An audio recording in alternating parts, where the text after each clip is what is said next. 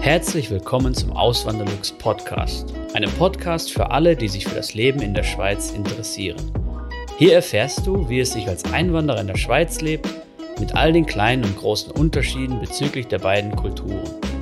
Zusätzlich gibt es nützliche Tipps, um dich vor eventuellen Fettnäpfchen zu bewahren. Mein Name ist Christian Philipp Pohl, auch bekannt als Auswanderlux. Seit 2016 lebe ich in der Schweiz zusammen mit meiner Schweizer Frau und unserer gemeinsamen Tochter. Heute im Video geht es um das Thema Grenzgänger. Eben ich bin nie Grenzgänger gewesen, aber der liebe Simon, der Gezeitenpanther, war Grenzgänger und er kennt aber auch die andere Seite, weil er jetzt mittlerweile in der Schweiz lebt. Ja? Und ähm, vielleicht für die, die ihn noch nicht kennen, nochmal kurz die Vorstellung. Jawohl. Mein Name ist Simon, der Gezeitenpanther. Ich habe den gleichnamigen YouTube-Kanal und auch Blog, ähm, wo es zum Thema Luxusuhren und Uhren als Investment an sich einfach geht.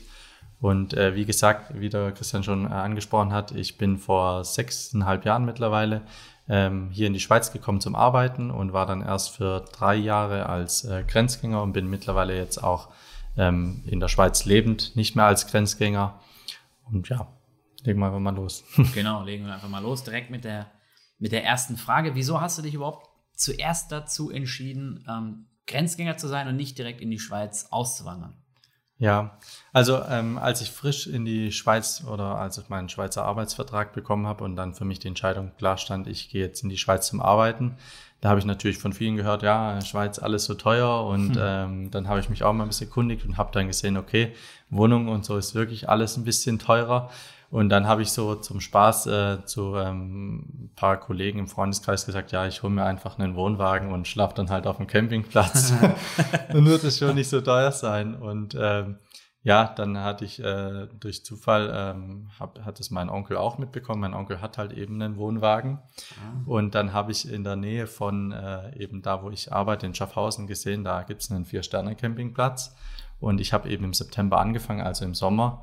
Und dann habe ich äh, zu meinem Onkel gesagt, ob ich nicht einfach mal in der ersten Phase, weil ich ja auch eine Probezeit hatte und so, ob ich vielleicht wirklich einfach mal auf diesen Campingplatz gehen kann. Da hat es einen Pool gehabt und auch ähm, so war wirklich äh, sehr. Richtiger sehr, vier Sterne ist ja, ja, nicht übertrieben. Mit, mit äh, wie gesagt, mit Schwimmbad und auch super sanitäre Anlagen und alles war richtig toll. Und dann habe ich äh, den Wohnwagen von meinem Onkel genommen und habe dann da eben, äh, wollte das einfach mal, bis ich eine Wohnung dann hatte, praktisch ja. so da leben. Hat mir aber dann echt richtig gut gefallen, dass ich mich dann nach äh, zweieinhalb Monaten, glaube ich, was dann entschieden habe, ich hole mir selber einen Wohnwagen und war dann für ähm, ganze drei Jahre auf diesem äh, Campingplatz praktisch als äh, Dauercamper und bin dann immer morgens in die Schweiz gependelt mhm. zum Arbeiten. Ja. ja. Also so hat es bei mir mit dem Grenzgänger-Dasein eigentlich angefangen. Ja. Aber du hattest dann auch in der also du hattest am Anfang auch nicht vor, in die Schweiz dann direkt zu ziehen, oder? Du hattest, also eben dieser, der, der äh, Campingplatz war schon eine Übergangslösung erst äh, gedacht, mhm. aber du hattest dann vor, dir in Deutschland eine Wohnung zu suchen. So ist das so. Ja, richtig? ich war mir da am Anfang nicht sicher, weil ich äh, wollte halt ja, ich wollte es auch vom finanziellen her abhängig machen, ob mhm. ich jetzt, sage ich mal, in Deutschland, ob es sich mehr rentiert in Deutschland oder der Schweiz, wollte da auch mit meinen Arbeitskollegen drüber sprechen, ja. die da beispielsweise schon ein bisschen Erfahrung haben, was mhm. da mehr Sinn macht, ob es mehr Sinn macht, als Grenzgänger zu arbeiten, gerade wenn man so grenznah arbeitet oder ob es mehr Sinn macht, in der Schweiz sich eine Wohnung zu suchen. Ja. Und äh, gerade deswegen war das am Anfang wirklich eigentlich nur als Übergang vielleicht für ein, zwei Monate, bis ich dann eine Wohnung habe, mhm. gedacht, aber hat mir dann eben doch so gut gefallen, dass ja. es dann ja am Ende drei Jahre waren, wo ich so, so dann gelebt habe und auch ja viel lernen konnte und mir auch viel Spaß gemacht hat, weil ich auch viele Schweizer Kollegen hatten, hatte da auf dem Campingplatz und auch da schon. War die da auch? Ja, ja, also gerade aus der Region äh, Zürich und auch Zug und so hatte ich äh, Kollegen, die dann eben, oder halt äh, Nachbarn, so wollte ich sagen, mhm die dann da gewohnt haben, die waren halt meistens nur am Wochenende da oder wenn sie ja. dann halt eben Ferien hatten, sind sie dann gekommen und ja. äh, haben dann dort gelebt. Aber auch als Dauercamper, also die hatten Krass. dort auch ihr ganzes Jahr ihren Wohnwagen stehen, weil es halt für viele Schweizer alleine schon auch günstiger war, den Wohnwagen dort abzustellen, als wenn sie ihn in der Schweiz irgendwie untergestellt hätten, weil die Miete für den Stellplatz auf dem Campingplatz war ungefähr dasselbe, was sie in der Schweiz, sage ich mal, für Miete für in irgendeiner Garage oder so einen Parkplatz irgendwie gezahlt hätten. Ja. Das ist ja krass, der Weg. Ohne den Mehrwert von dem Vier-Sterne-Campingplatz, ja. Das ist eine lustige Geschichte. Ja, ja. Ähm, okay. Ähm, dreieinhalb Jahre warst du dann da. Und dann irgendwann kam der von dir die Entscheidung, doch in die Schweiz zu ziehen. Und wie kam es dazu überhaupt? Ja, also es äh, hat eigentlich damit begonnen, dass auf dem Campingplatz umstrukturiert wurde und ich hätte meine Parzelle, die ich da hatte, praktisch umziehen müssen. Ich mhm. hätte auf einen anderen Fleck gehen müssen, hätte äh, dann alles halt abbauen müssen. Und äh, dann hat zur gleichen Zeit auch ein Arbeitskollege von mir ähm, einen Mitbewohner gesucht, der wollte eine WG gründen. Und dann habe ich für mich entschlossen, okay, ich möchte das jetzt nicht alles abbauen und äh, in einem halben Jahr sagt dann der Campingplatzbesitzer beispielsweise wieder, jetzt muss ich wieder umziehen. Ich habe mir da wirklich ziemlich viel aufgebaut gehabt und auch mein Vorzelt ausgebaut und es war einfach viel Arbeit da auch drin äh, gesteckt und ich habe natürlich auch schon die Schweiz an sich besser kennengelernt und konnte mir eben auch gut vorstellen, direkt in der Schweiz zu leben mhm. und habe dann auch für mich äh, dann einfach auch gewisse Vorteile gesehen, in der Schweiz zu leben. Angefangen bei den Kosten und auch weitergehend dann äh, die Zeitersparnis. Ich hatte zwar nicht einen riesen Arbeitsweg, aber äh, dann wirklich vor Ort, sage ich mal, äh, zu wohnen, ist halt doch nochmal ein kürzerer Arbeitsweg dann. Ja. ja. Genau, da sind wir dann schon bei den Vorteilen angekommen. Das wäre meine nächste Frage gewesen. Ähm, welche, oder Jetzt kommen erstmal die Vorteile des Grenzgänger-Daseins. Was würdest du denn sagen, sind die Vorteile, ähm, wenn man Grenzgänger ist? Oder was können die Vorteile sein? Ja, also gerade für, für mich als Grenzgänger würde ich den, einen Vorteil sehen, dahingehend, je nachdem, wo man hinter der Grenze herkommt, dass mhm. man es vielleicht ein bisschen näher zur Familie hat oder sag ich mal, wenn man wirklich direkt grenznah aufgewachsen ist, dass man dann wirklich ja einfach Familie, die Nähe zur Familie und Freunde und so hat, mhm. wenn man nicht direkt gleich in die Schweiz ziehen muss. Ähm, und äh, ansonsten halt vielleicht äh, für gerade jetzt äh, jemanden, der in eine Immobilie auch, sage ich mal, in Deutschland schon hat oder so, der kann dann auch in dieser Immobilie dann wohnen und muss nicht in der Schweiz dann sich äh, erstmal eine teure Wohnung anmieten. Mhm. Das würde ich jetzt vielleicht mal so als Vorteil ähm, sehen, wenn man als äh, Grenzgänger tätig ist.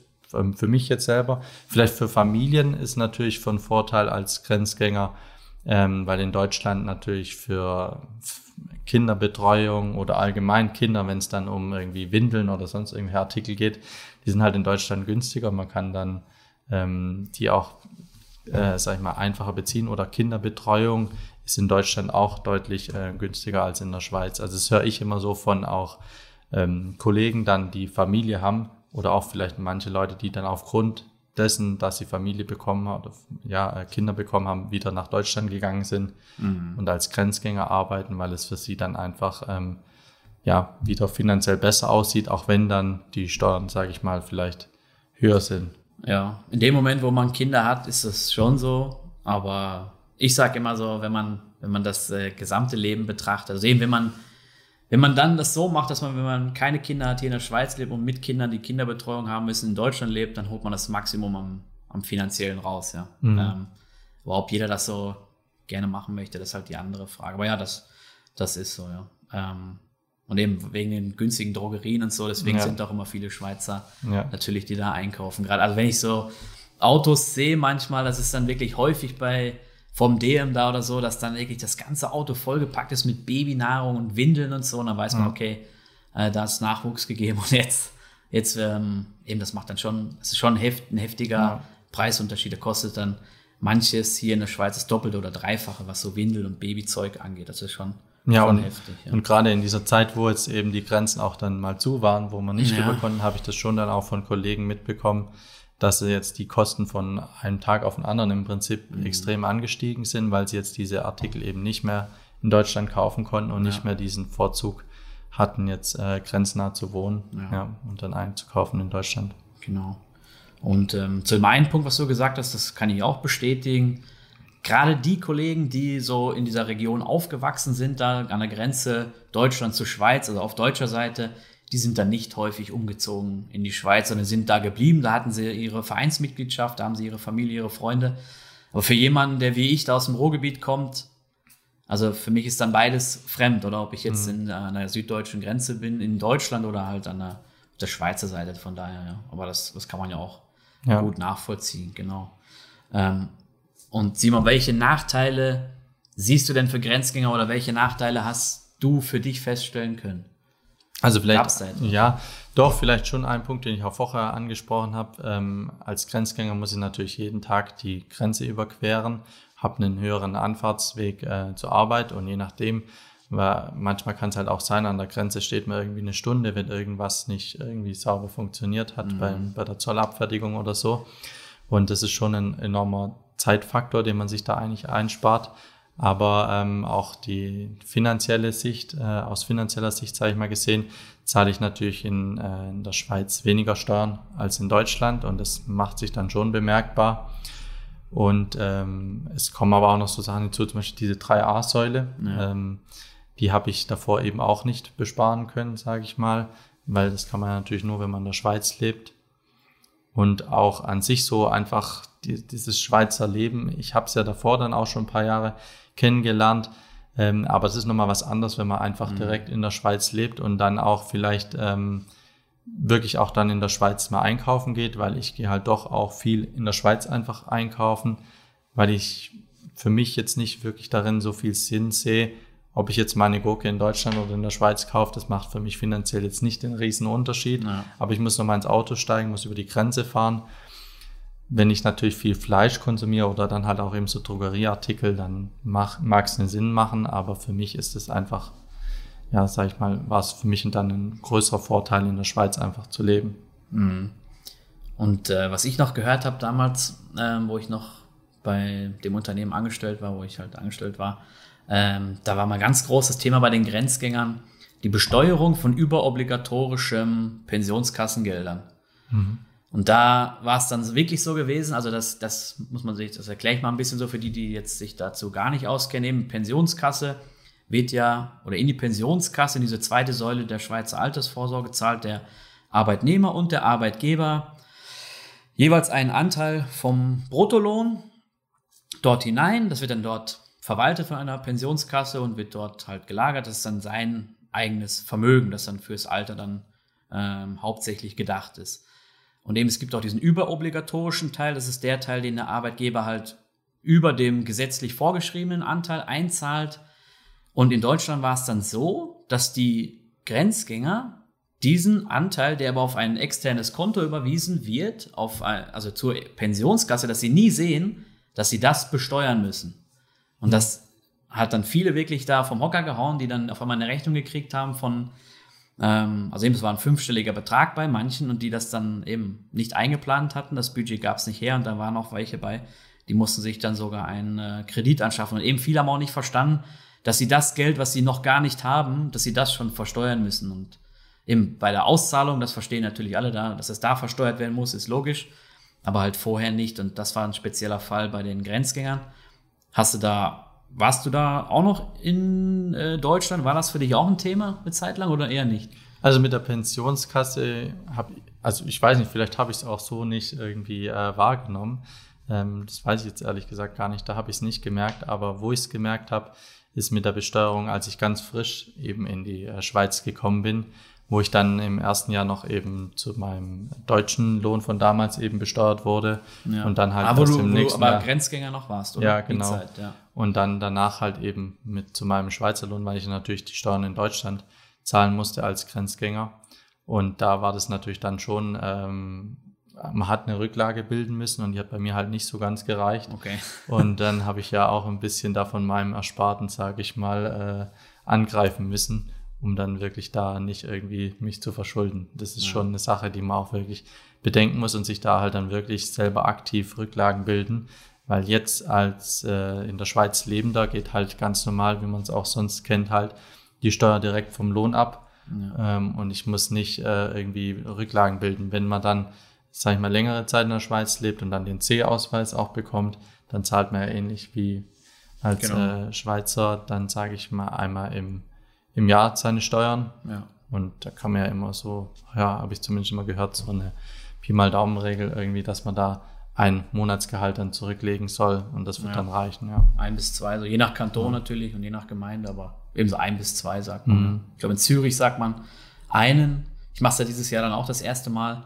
Äh, mal schauen, was da dann rauskommt, ja. Mhm. Ähm, okay, dann äh, nächste Frage.